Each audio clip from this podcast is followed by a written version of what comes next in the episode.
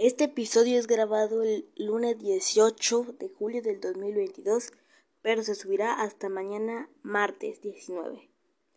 Ahora sí, vamos con el episodio.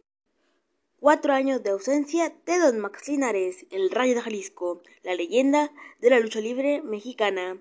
Un día como hoy, 19 de julio, pero de un 2018, falleció en Guadalajara, Jalisco, Maximino Max Linares Moreno conocido en el ring como el Rayo de Jalisco. Había nacido en la Ciudad de México el 22 de noviembre de 1932.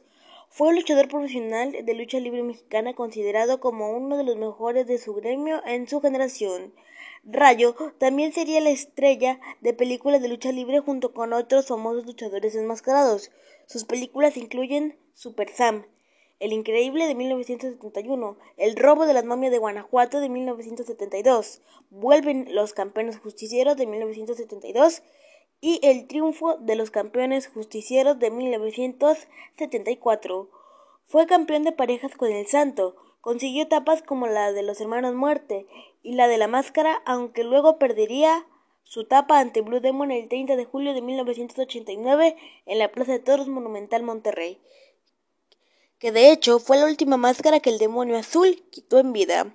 Su despedida oficial de los cuadriláteros fue el 16 de julio de 1993.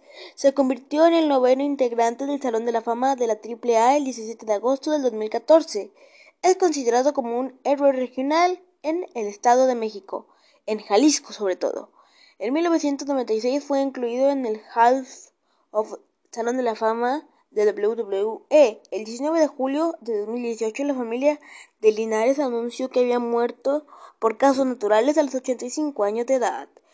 A cuatro años de su ausencia en la lucha libre profesional mexicana, el Rey de Jalisco escribe su nombre con letras de oro en la lucha libre en el libro de nuestra lucha libre profesional mexicana para ser recordado por siempre y para siempre. Descanse en paz. Don Max Linares el Rayo de Jalisco, una de las más grandes leyendas de la lucha libre mexicana. Para el podcast, Alan Silva.